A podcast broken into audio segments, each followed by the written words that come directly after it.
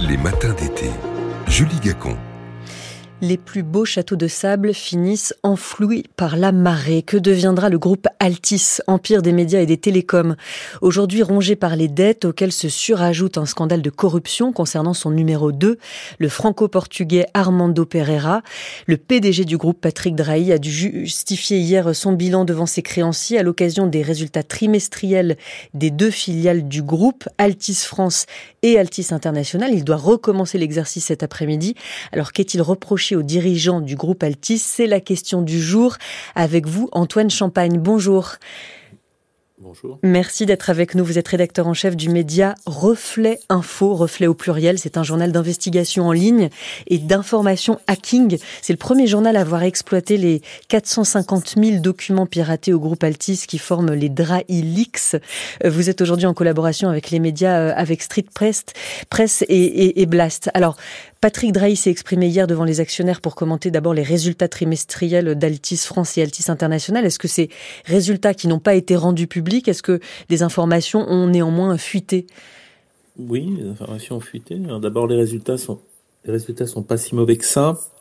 Euh, en revanche, euh, euh, Patrick Altis, Patrick Drahi, pardon, a simplement estimé qu'il avait été trahi par un groupe de personnes avec à qui il avait donner toute sa confiance et que franchement il était il était très très triste euh, de, ce qui s'était passé et qu'ils avaient euh, évidemment mis en place des des, méthodologies en interne pour euh, enquêter et, euh, et, faire la lumière sur euh, ce qui était reproché en fait à qui à son bras droit et ami de toujours son compagnon en affaires celui avec qui il a construit le groupe et qui s'appelle Armando Pereira qui est aujourd'hui poursuivi par la justice portugaise. La justice portugaise qui a enquêté de son côté hein. Altis ouvre une enquête en interne mais la justice portugaise enquête sur ces malversations. Elle a déjà donné quelques détails. Qu'est-ce qu'on sait d'ores et déjà des faits de corruption qui sont reprochés à, Armando Pereira?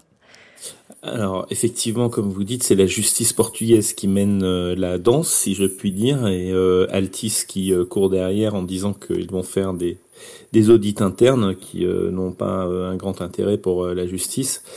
Mais qu'est-ce qu'on reproche à Armando Pereira? Grosso modo, pour résumer, on lui reproche d'avoir avec un euh, un de ses amis, euh, mis en place une euh, une sorte de, enfin pour résumer, une sorte de, de système qui serait des, des centrales d'achat qui viennent se placer entre Altis et ses fournisseurs. C'est-à-dire que, pour résumer la chose, si Altis souhaite acheter un matériel informatique pour un, son, réseau téléphonique, eh bien, euh, au lieu de se mettre directement en contact avec le fournisseur et payer 20, euh, euh, elle va être obligée de passer par cette nouvelle centrale d'achat qui, qui, est, là et qui va lui dire c'est 40. Alors ils vont négocier un petit peu et puis finalement ça va être 30, mais résultat ils ont payé 10 de trop et ces 10 vont tomber dans la poche de cette,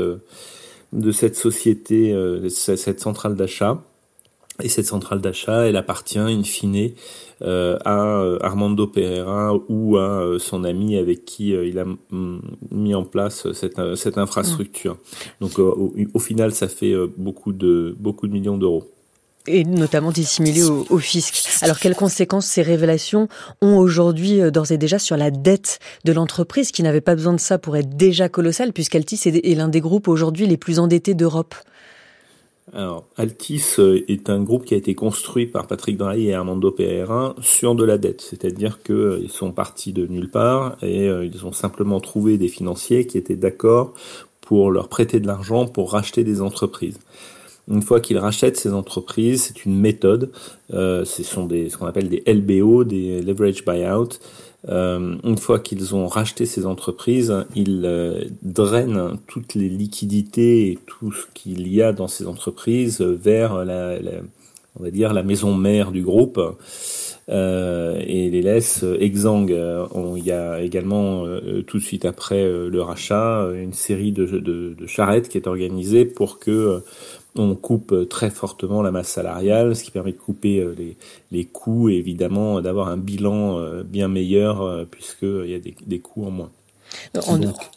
oui, pardon, allez-y, je vous en prie, Monsieur Champagne.